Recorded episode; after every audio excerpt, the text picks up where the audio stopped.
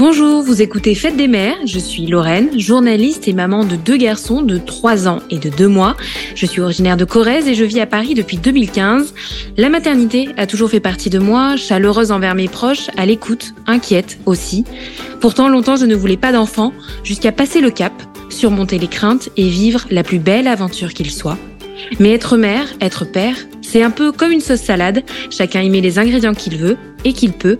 Alors vous êtes plutôt huile et vinaigre, vous y ajoutez de la moutarde, des échalotes, c'est peut-être la recette de votre grand-tante? Fête des mères, c'est le podcast qui questionne en long, en large et en travers ce qui fait de nous, de près ou de loin, des mères. Dans cet épisode, Roman nous parle de sa séparation avec le père de sa fille. Un amour fou, tellement intense que le feu embrasait les échanges. Les mots étaient trop durs, trop violents, et c'est pour cette raison que Roman a décidé de partir pour se protéger et protéger sa fille de deux ans. Aujourd'hui, Roman a pris du recul, la relation avec son ancien compagnon s'apaise peu à peu, et elle peut enfin livrer son témoignage. Bonne écoute. Bonjour Roman. Bonjour Lorraine. Je suis ravie de te recevoir dans le podcast Fête des mères. Roman, euh, aujourd'hui on va questionner la maternité, la parentalité par rapport à, ton expérience euh, propre. Et j'ai une première question pour toi, Romane. C'est quoi être mère? Euh, Très vaste sujet. Euh, c'est, je pense que le premier truc, c'est de prendre conscience qu'on n'est plus responsable seulement de soi-même, mais qu'on a un petit être dont on doit s'occuper et dont on a la responsabilité c'est ce qui, pour moi, été, je pense, euh, la plus lourde prise de conscience quand je suis devenue maman et que j'ai eu là sur moi euh, à sa naissance. Justement, la naissance de ta fille, tu vas nous raconter, c'est un bébé surprise, cette petite fille. Oui, c'est ça. Euh, on, on s'est mis ensemble avec son papa pendant le confinement. On, on était amis d'enfance. Et euh, je suis tombée enceinte en janvier 2021. Et, euh, et on savait pas trop euh, quelle décision prendre. Et puis finalement, on s'est dit que c'était un bébé euh, de l'amour et, que du coup, on allait la garder. Et comment s'est passée cette grossesse? Une fois que la décision a été prise, une fois que la nouvelle, on va dire, a été digérée Comment ça s'est passé? Globalement, ce serait mentir de dire que j'ai une, une mauvaise grossesse. J'ai une grossesse qui s'est extrêmement bien passée. Euh, j'ai pu faire énormément de choses. J'ai pu me déplacer jusqu'à même le la veille de, des premières contractions. Je marchais encore 7 km par jour. Euh, je, ça s'est vraiment bien passé, mais c'était aussi un, des bonnes crises d'angoisse aussi à l'idée d'être maman parce que j'avais 26 ans quand je suis tombée enceinte. 26 ans, quand on tombe enceinte à Paris, on est un petit peu un extraterrestre, euh, surtout dans le milieu dans lequel je suis, euh, donc des agences de publicité, c'est euh, assez euh, inattendu. Et euh, avec son papa, c'était vraiment un. En fait, on vivait pas ensemble avant que je tombe enceinte. Du coup, c'était aussi d'apprendre à vivre à deux, mais tout en anticipant le fait qu'on allait être trois. Et comment tu as vécu justement ces, ces crises d'angoisse? Tu t'es fait peut-être accompagner ou tu as réussi à prendre euh, sur toi? Euh, J'ai essayé de prendre sur moi et de d'être dans la préparation en fait de de l'arrivée de ma fille. Euh, je me suis beaucoup renseignée sur euh, sur le postpartum notamment. Euh, j'ai découvert plein de comptes sur Instagram et en fait moi j'avais vraiment très très peur de perdre en, en liberté et euh, après, c'est des choses qui se sont plus ou moins euh, euh, réalisées par la suite, mais c'était, je me questionnais beaucoup, je discutais beaucoup avec d'autres mamans, et je pense qu'il y a une véritable communauté d'entraide en fait au sein des mères et des futures mères. Et ça, ça t'a aidé à, à, bien appréhender et à, à bien vivre l'arrivée de ta fille? Oui, même si euh, finalement, même même si une fois qu'on sait des choses, euh, les vivre c'est toute une toute autre expérience. Euh, mais oui, oui, il y a des choses qui m'ont vraiment beaucoup aidé, des témoignages, des surtout les témoignages en fait. Et comment ça s'est passé l'accouchement et l'arrivée de ta fille les premières semaines? On sait que c'est toujours un petit peu compliqué avec un, un tout petit bébé. Comment ça s'est passé? L'accouchement s'est très bien passé, même si c'était extrêmement long, puisqu'il a duré 40 heures. Euh, parce que je voulais je voulais pas de péridurale et euh, je pense qu'on est allé à la maternité un petit peu trop tôt parce que le papa de ma fille était euh, je pense plus stressé que moi. Quel âge avait le papa de ta fille au, moment de l'accouchement? Il avait 34 ans et moi j'avais 27 ans. Et donc une fois arrivé à, à, à l'hôpital, ça a été un petit peu long, c'est ça? C'était très long et euh, j'ai pris, j'avais pris deux bains à la maison. Euh, à l'hôpital, j'ai pris deux bains plus une douche sur un ballon. Et euh, d'ailleurs, euh, enfin, il y a eu plein de péripéties. Euh, l'eau ne s'évacuait plus, donc les plombiers sont venus. J'étais en pleine contraction, je m'accrochais à l'un d'eux. Enfin, c'est assez euh, folklore. Et au bout de 30 heures où je commençais vraiment à à tomber dans, dans les pommes. Euh, j'ai dit OK pour la péridurale parce que j'étais dilatée qu'à 4 et je me voyais pas en fait euh, continuer comme ça. C'était en plus assez compliqué parce que c'était la grève des sages-femmes code noir. Donc en fait, elles étaient en sous-effectif, il manquait du matériel. Donc ça a rajouté un petit peu un côté euh, un petit peu anxiogène. Mais sinon, ça s'est plutôt bien passé. Euh, j'étais juste très fatiguée et, euh, et puis par la suite j'ai pas trop dormi non plus. oui, t'as mis, t'as mis un petit peu de temps à récupérer. La rencontre avec ta fille, comment ça s'est passé? Euh, Ça s'est très bien passé, mais euh, c'était euh, voilà cette prise de conscience de ok, je, je, maintenant je dois assurer en fait, je peux plus penser qu'à moi, je peux plus moi je, je dois être responsable. Et euh, c'était assez vertigineux. Et euh, j'avais du mal à, à l'allaiter parce que euh, bah parce que je saignais en fait, j'avais des des crevasses. Donc ça c'était un petit peu douloureux, euh, émotionnellement parlant, j'entends, au-delà de la douleur physique. Et donc euh, au bout de deux semaines, j'ai décidé de un peu dans mon coin de de passer au lait infantile, là où en fait on me pressurisait pas mal euh, dans mon entourage pour que je l'allaite, sauf qu'en fait c'était c'était trop pour moi. Donc euh, je suis passée au lait infantile. Il y avait ouais, mon, ex-conjoint était euh, très très protecteur en fait de dès qu'il s'agissait des là et moi je me sentais plus du tout protégée aussi un peu là-dessus comme si je devais passer absolument tout euh, pour pour ma fille, mais au détriment de moi, mon mon bien-être aussi. Ça, c'était un petit peu dur. Donc tu as mal vécu euh, le fait que l'attention de ton ton ex-compagnon se porte beaucoup euh, énormément peut-être même sur euh, sur ta petite sur ta petite fille et plus du tout euh, sur toi? Est-ce que c'est quelque chose qui a participé au fait que voilà quelques mois après vous vous êtes séparés oui, avec ton compagnon? Oui, complètement. Ça a complètement participé. Et ça, je l'ai ressenti dès la grossesse, où j'avais l'impression d'être euh, un temple, euh, que euh, parfois j'avais le sentiment d'être juste une génitrice et de plus être sa compagne. et quand notre fille est arrivée, je l'ai encore plus ressenti. Et je pense que c'est ça qui a été très très douloureux.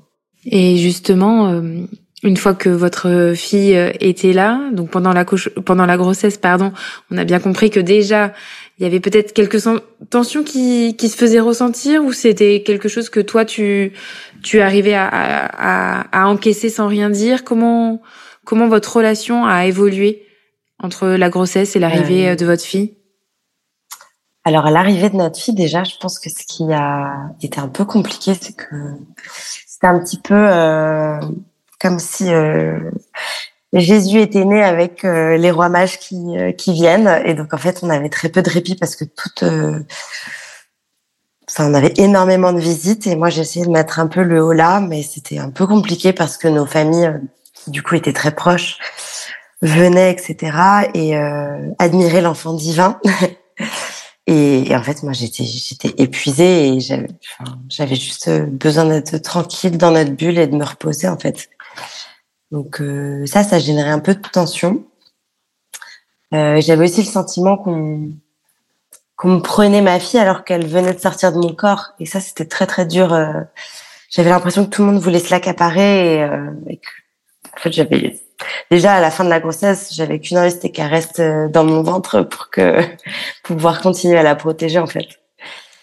Il y a peut-être en effet des, des, émotions que tu as dû taire à l'arrivée de ta fille quand tu dis que tu avais envie qu'elle reste près de toi. Je trouve que c'est très difficile. En effet, moi j'ai eu beaucoup de mal personnellement à ne serait-ce que ma propre famille, mes propres parents euh, où ma sœur, mon frère portent euh, dans les bras euh, mes enfants, alors que j'aime très fort ma famille, hein, mais c'est vrai qu'on a toujours ce, sentiment qui, qui, est presque archaïque quand on, on, a un petit bébé. Et peux-tu nous parler des, des semaines qui ont suivi et de la relation avec ton compagnon, ton ancien compagnon, pardon?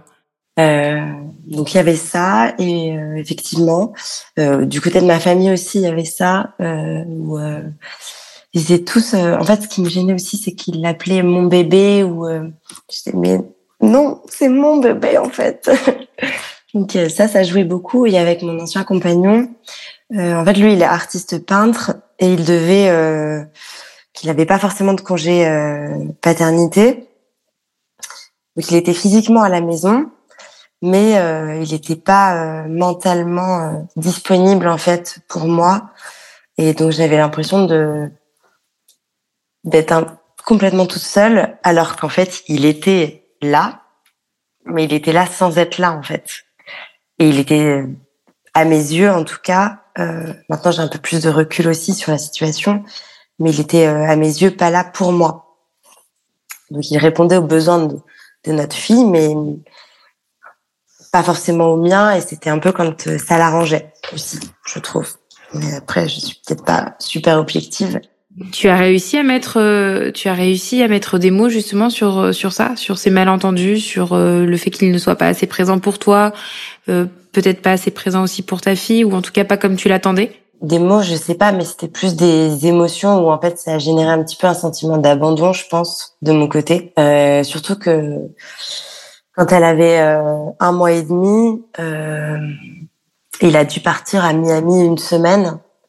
Euh, et en fait, moi, je me sentais complètement incapable de rester toute seule euh, avec ma fille parce que je pense que j'avais aussi, euh, je suis quelqu'un d'assez angoissé, très anxieuse. Donc, je pense que j'avais une lacune en termes de légitimité à être une mère et être une bonne maman. Parce que je pense que je mets la barre très très haut euh, surtout quand je vois ma mère. et, euh, et donc je pense que j'avais un, des soucis à gérer là-dessus. Donc je suis allée chez mes parents et euh, ma mère a été d'un d'un grand euh, soutien, mais en même temps je voulais pas qu'elle euh, s'approprie le rôle de mère, de la grand-mère. Je suis la, la maman et je pense que j'avais beaucoup de choses, beaucoup d'angoisse là-dessus à gérer. Aujourd'hui, je me sens beaucoup plus euh, confortable dans mon rôle et beaucoup plus légitime. Après, ta fille a aussi grandi, tu as appris euh, à vivre avec elle et, à la connaître. Hum, tu parles de ce voyage à Miami, à son retour à ton ancien compagnon. Est-ce qu'il y a des choses qui ont changé? Est-ce qu'il y a des choses qui ont dégénéré? En fait, on parlait souvent de nos disputes qui, euh, euh, étaient assez violentes verbalement. On a essayé de passer plus de moments à deux. Moi, j'étais vraiment en demande, en fait, euh, de moments tous les deux où lui avait peur de, de laisser là, de la confier à nos mères respectives. Et je lui disais qu'en fait, moi, j'avais vraiment besoin qu'on se retrouve aussi à deux. Euh, donc, j'avais en même temps le sentiment de pas être une bonne maman à l'idée de vouloir confier ma fille. C'était très, très dur aussi comme période. Et, euh, et après, il y avait au niveau des sorties, c'était très compliqué euh, parce que euh, souvent lui, quand il sortait, bah, il me donnait pas forcément beaucoup de nouvelles, il rentrait très tard. Et euh, moi, dès que je sortais, en fait, j'étais tout le temps sollicitée toutes les heures. Il y avait tout le temps un problème. C'était soit elle pleurait, soit elle n'arrivait pas à dormir. Enfin, il y avait toujours quelque chose. Donc en fait, quand moi je m'autorisais un moment euh, seule ou avec mes amis, j'étais finalement tout le temps dérangée. Donc ça, c'était euh, c'était pas facile à gérer parce que quand lui sortait, il me donnait absolument pas il me tenait absolument pas au courant, il me donnait pas de nouvelles, il rentrait très tard. Donc en fait, c'était pas du tout équilibré et en même temps, on n'arrivait pas à trouver des des moments à deux qui soient vraiment qualitatifs. Et donc en fait, plus les mois ont passé, plus euh, plus on se on se disputait euh, et ça partait dans des insultes. C'était chose, chose que vous n'aviez pas connue avant euh, l'arrivée euh, de votre fille? Ou déjà depuis la grossesse, finalement, euh, même peut-être avant, il y avait cette ambiance sous-jacente des échanges parfois un petit peu violents? Et on va dire que ça a pris plus d'ampleur avec l'arrivée de votre de votre enfant? Bah ça a effectivement continué, commencé. Je m'en suis souvenue bien plus tard, comme quand on, oublie un peu à certains moments. Euh, ça a commencé, la première grosse, grosse dispute a, eu lieu où j'étais enceinte de trois mois, euh, où il était rentré très tard, enfin il était sorti très tard, et euh, j'avais pas eu de nouvelles jusqu'au lendemain, euh, et où là j'ai, on va dire que j'ai pété un plomb. je lui ai dit qu'en fait ça c'était pas du tout euh, acceptable pour moi et que on allait être une famille, donc il fallait euh, qu'on se comporte en tant que tel aussi, que je suis pas du tout contre les sorties. Je suis moi-même euh, une personne assez fêtarde qui aime beaucoup faire la fête, donc il n'y a pas de sujet là-dessus. Mais c'est qu'on se tient au courant, on se donne des nouvelles et on fait pas n'importe quoi en fait. Euh, et on a essayé de mettre des choses en place, de s'accorder des moments ensemble. On a, on est parti cinq jours à Lisbonne et euh, ça s'est plus ou moins bien passé parce qu'en fait, il est tombé malade et euh, et en fait, il culpabilisait à l'idée de de laisser notre fille. Et donc moi, en fait, ça me faisait culpabiliser, ça me faisait ressentir le fait qu'il avait finalement pas envie d'être avec moi. Euh... Et ça, ça a été un peu le moment où euh, j'ai commencé à me dire que ça pourrait pas continuer en fait. Il y a eu une dispute, il y a eu un événement, euh, vraiment un fait marquant, ce voyage à Lisbonne, où il y a eu quelque chose peut-être derrière, où à un moment tu t'es dit, ce n'est plus possible. C'était après, euh, pendant l'été, on rentrait de, de vacances et, euh, et en fait, sa mère habite en Normandie, à la mer. Il me disait que il voulait qu'on aille là-bas parce qu'il a un atelier là-bas, parce que comme je lui disais, il est artiste peintre pas toujours euh, facile à gérer comme quotidien non plus. Et euh, donc l'idée c'était qu'on parte deux semaines là-bas. Et je lui avais dit, je suis d'accord, mais à condition qu'on passe aussi des moments à trois et qu'on trouve aussi des moments à deux. Euh, parce que je viens pas juste euh, pour euh, être euh, avec ta mère en fait. Enfin dans ces cas-là, si c'est pour être juste avec Ella, je, je peux le faire à la maison. Donc en fait, si tu veux qu'on vienne, faut aussi qu'on passe des moments ensemble. Et en fait, euh, il a ramené un de ses copains pour euh, bosser sur un projet. Et finalement, en fait, on n'a pas du tout passé de moments ensemble. Et donc moi, j'étais un petit peu en tête à tête avec euh, sa mère et notre fille, et, et, ça me convenait pas du tout. Et il m'a fait culpabiliser là-dessus en me disant que j'étais un petit peu ingrate de dire ça parce qu'on était à la mer. Et je lui dis mais que moi, je j'ai pas le permis en fait, donc je peux pas bouger. Euh, et euh, je pourrais euh, avancer sur sur mes sur certains projets ou ou je sais pas faire des choses. Mais en fait là je me sens un petit peu bloquée. Juste parce que j'étais la mère et que je devais être avec notre fille là-bas alors qu'en fait avec Ella on aurait pu rester chez nous. Et que en fait lui voulait la voir mais finalement en fait il la il profitait pas d'elle non plus parce qu'il m'aidait pas du tout et euh, ça, ça a été un petit peu le le moment euh, où j'ai commencé à prendre conscience de tout ça, où en fait, du coup, je suis partie. On est rentré euh, à Paris avec ma fille. Et bah, un mois plus tard, on s'est séparés. Il y a eu une dispute de trop, avec des mots de trop, parce que les mots devenaient de plus en plus violents.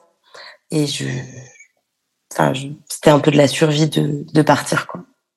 Et par rapport à, ta fille et à la, séparation avec ton ancien compagnon, est-ce qu'à un moment tu t'es quand même dit, ok, je n'en peux plus, mais je vais rester parce que voilà, parce qu'il y a notre fille, parce qu'il y a notre famille euh, et je veux pas briser tout ça? Ou est-ce que finalement c'était beaucoup trop fort cette violence que tu décris et que qu'importe la famille, qu'importe l'amour pour ta fille, tu, tu as choisi, on va dire, mais d'être libre, libre de cette relation? Euh, En fait, ce qui s'est passé, c'est que, que je l'ai quitté suite à une dispute. Euh, sur le coup, il a une très grosse dispute quand même. Euh, où il m'a dit que désormais il m'appellerait Erreur. Pour la mère de sa fille, c'est quand même. Euh, oui, regardez là, et, il, me regardait et il me disait euh, venin. Et il lui disait, en gros, il lui apprenait ce mot quoi, en me pointant du doigt, donc c'était assez violent. Où je me suis dit ok c'est pas possible il faut que il faut que je parte. Ces disputes elles avaient lieu parfois devant Ella? Ouais ouais. On évitait mais en fait euh, bah ça arrivait quand même. Et euh, donc on cohabitait ensemble et une semaine plus tard. Donc c'était une cohabitation qui était très compliquée comme tu peux l'imaginer. Et euh, une semaine plus tard je lui dis euh, que je l'aime en fait et que c'est parce que je souhaite c'est parce que je veux c'est pas l'idée de la famille que que je me fais donc euh, on pourrait quand même essayer ou peut-être qu'une solution, ce serait donc, euh, ça faisait des mois que je lui parlais de faire une thérapie conjugale. Je lui avais même proposé enceinte en fait, chose qu'il avait toujours refusé. Euh, mais je lui avais proposé pour euh, justement pour qu'on parte sur des bonnes bases parce que pour moi, quand on se marie, on fait une prépa mariage et ben en fait, je comprends pas qu'il n'y ait pas une prépa euh, bébé. En fait, c'est vraiment je comprends pas pourquoi alors que c'est un chamboulement bien plus grand pour moi. Et euh, et je lui avais proposé ça et qu'on me prenne un appart temporairement pour que chacun euh, ait un peu d'air et puisse réfléchir, et, mais dans l'idée de rester ensemble. Chose qu'il a refusé parce qu'il m'a dit que j'avais pris ma décision et qu'il fallait que je m'y tienne et que je je pouvais pas jouer à la girouette, alors qu'en fait moi je le voyais plus comme un ultimatum. Et finalement c'est un peu une décision qui s'est imposée à moi, que j'ai initiée mais qui s'est finalement imposé à moi. Et, euh, et donc au bout d'un mois, j'avais trouvé un autre appart et, et je suis partie. Lui devait partir de notre de notre appartement, mais en fait il en est jamais parti. Euh, ça ce qui a été un peu difficile qu'il conserve notre foyer. Euh, le, parce que je trouve que le message de dire maman est partie, c'est euh, c'est pas non plus totalement la réalité. Dans les faits, ce qui s'est passé, mais c'est pas non plus totalement la réalité. Et comment ça se passe justement euh, Tu parles du message envoyé à ta fille. Comment ça se passe pour ta fille? Comment ça se passait déjà avant? Parce qu'elle devait quand même constater, malgré son jeune âge, que entre papa et maman, c'était pas non plus l'amour fou, ou en tout cas ça, les disputes, euh, ça devait, euh, voilà, elle devait les ressentir et les voir. Et euh, comment elle est, elle? Comment elle vit tout ça? Je, elle m'a bluffé. en fait, je trouve que on dit très souvent que les enfants sont des éponges, mais euh, ils ont aussi une force d'adaptabilité que nous n'avons pas. Et je trouve qu'elle s'est euh, adaptée à la situation de manière incroyable et tellement plus facilement que moi, par exemple. Euh, donc, ce qu'on a fait au début pour que ce soit pas trop euh, brutal, c'est que on faisait deux jours, deux jours. Et puis, euh, donc, on s'est séparés fin septembre et j'ai emménagé début novembre. Donc, ça va bientôt faire un an que j'ai emménagé dans mon nouvel appartement. et j'ai, en fait, ma priorité, c'était qu'elle ait sa chambre nickel quand elle arriverait. Donc, c'était, moi, c'était le bazar dans l'appart, mais sa chambre, elle était, elle était prête pour qu'elle ait des repères et qu'elle retrouve en fait des points de repères qu'elle avait dans son ancienne chambre, euh, dans sa chambre chez son père. Et euh, en janvier, on a on a mis en place un système de deux jours, cinq jours. Donc, Ella est avec moi en début de semaine. Mercredi, jeudi, elle est avec son papa et un week-end sur deux. Ça, je trouve que ça fonctionne assez bien. Euh, les premiers jours, j'étais pas avec elle pendant cinq jours, c'était terrible. Tu avais des nouvelles quand même? Il a justement pas tout le temps, pas tout le temps, et je devais, je dois toujours le faire pas mal quémander pour des nouvelles. Bon, en fait, il m'envoie des photos, mais ça ne dit pas non plus comment elle va ou ce qu'ils font, avec qui, comment. Ça, c'est le plus dur, en fait, d'avoir le sentiment de de d'être pas considéré euh, comme la maman, tu vois, mais comme une, je sais pas, la vieille tante euh, à qui on donne des nouvelles de temps en temps, tu vois. Ça, c'est le plus dur. Euh, et après, euh, donc, pour Pierre, c'était très important qu'on ait une garde 50-50. Il je pense qu'il avait une de ses plus grosses craintes, c'était que je demande la garde exclusive, chose que je n'aurais pas fait parce que jamais je priverais ma fille de son père. Et à contrario, je pense que ce temps euh, libre, pour moi, peut être bénéfique aussi. Euh, c'est douloureux, mais en même temps, je pense que d'une certaine manière, c'est un peu une chance, entre guillemets, entre gros guillemets. Hein. Mais euh, ça me permet d'avoir du temps pour moi, du temps pour pour me consacrer à, mes projets. Et quand je suis avec elle, bah, je suis à, 100% avec elle. Donc euh, voilà, ça s'est mis en place comme ça. Euh, et ça s'est plutôt bien passé pour elle. Il y a des moments où euh, Ella est vraiment très proche de son papa. Et euh, donc il y a des moments où euh, elle me dit, surtout en ce moment, c'est le plus dur, je pense. Elle me dit, veux pas maman, veux papa. Donc ça c'est le plus dur à gérer. Ou parfois pendant certains appels aussi avec lui, c'est très dur. Et effectivement, quand elle commence à me parler de la nouvelle compagne de son papa, là, c'est encore un autre sujet, quoi. C'est quelque chose qui te fait souffrir Ou une appréhension peut-être T'as peut-être peur qu'elle prenne une place euh... J'ai euh, j'ai eu beaucoup de mal à formuler ça, mais oui, aujourd'hui, oui, je peux le dire que c'est une grande souffrance et que oui, j'ai complètement peur de la place que cette personne peut prendre dans le cœur de ma fille. J'espère que tu sais que tu resteras sa mère quoi qu'il arrive et même si heureusement je l'espère que cette euh, femme sera gentille avec elle. Et, c'est euh, apparemment elle l'est donc c'est c'est le principal aussi pour moi. Au tout début de cette interview, je te posais la question de savoir euh, quel était pour toi le rôle de mère. Au fil de, de ce que tu me racontes, au fil de, de ton expérience, est-ce que ton rôle de mère a évolué depuis que tu es séparée du papa de ta fille? Oui, oui, complètement. Dans le sens où euh, je me sens bizarrement moins jugée euh, de ce que je fais. J'ose beaucoup plus faire de choses avec ma fille. Avant, j'osais pas. Et puis, euh, j'ai compris que c'était elle la prio aussi. Mais que pas forcément au détriment de mon bonheur, que ça pouvait euh, se conjuguer ensemble, que c'était pas l'un ou l'autre en fait, que ça pouvait vraiment euh, ouais, se conjuguer ensemble.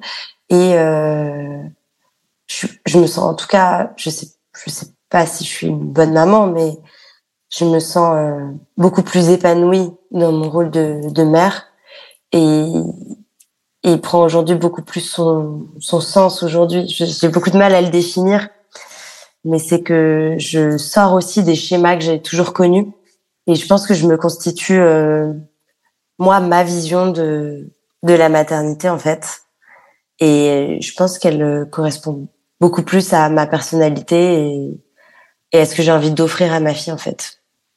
Donc elle est très loin d'être parfaite. Je fais beaucoup d'erreurs, mais euh, typiquement, je pense que ma fille, euh, je l'inclus dans mon quotidien, je l'inclus dans ce que je fais quand je vois des amis, quand euh, je fais des choses le week-end, je l'inclus à tout. Et c'est elle qui, elle s'intègre en fait à mon quotidien. Euh, évidemment, euh, je, enfin, je m'adapte aussi à elle évidemment, tu vois, mais c'est que elle fait partie intégrante de mon quotidien en fait. Ta, ton rôle de maman et, ta vie de maman, elle correspond plus à, à, ta vie d'avant et à, à, ta vie de femme, de ce que je comprends. Et l'équilibre est trouvé justement si tu avais un conseil à donner à, à des mamans qui seraient euh, dans le même cas que toi, qui vivraient dans une relation euh, avec le, le, papa ou le coparent euh, difficile, où ils ne se comprendraient plus. Quel conseil tu pourrais donner? D'écouter la petite voix euh, à l'intérieur de toi qui te dit que que c'est pas dans l'ordre des choses et qu'en fait euh, tu seras jamais une maman épanouie si tu te sens euh, si tu te sens bloqué, si tu te sens piégé ou enfermé et pas libre de vivre ta maternité telle que tu l'entends. Parce qu'en fait au final ce dont a besoin ton enfant c'est que tu sois bien, c'est que tu sois épanoui c'est comme ça que tu pourras lui apporter ce dont il a le plus besoin, c'est-à-dire l'amour et que tu seras bien, euh, enfin que tu sois, tu seras capable de lui apporter ça si t'es bien dans tes baskets, si t'es bien dans ta tête. Donc dans ces cas-là, je pense qu'il faut vraiment écouter sa petite voix et et pas se dire je reste pour l'équilibre familial, etc. Parce que ça, c'est ce qu'on nous a enseigné depuis toujours. Mais en fait, euh, ton enfant pourra retrouver un équilibre aussi si ses deux parents sont bien et s'il vit, s'il vit avec deux parents qui se déchirent, il sera pas équilibré, il sera pas bien. Et ça, faut vraiment casser euh, les, euh, les, les, les, les, stéréotypes qu'on nous enseigne depuis toujours là-dessus. Faut pas. Euh, et tu vois, là, aujourd'hui, on arrive à, à, repasser des moments à trois. Ça a mis un an, mais on arrive à le faire. Et c'est douloureux à chaque fois, parce que ma fille a un gros complexe d'électre. c'est pas toujours facile, mais je le fais pour elle aussi. Merci beaucoup, Romane, pour euh, ce témoignage à cœur ouvert. Je, je, je me permets de le dire parce que c'est vraiment très émouvant et tu fais preuve d'un grand pragmatisme et, et, je suis certaine que ça aidera beaucoup de femmes qui se reconnaîtront dans, dans, dans ton expérience. Merci beaucoup, Romane, et à très bientôt. Bah, je t'en prie, c'était un plaisir si, si je peux aider. Merci, au revoir. Au revoir.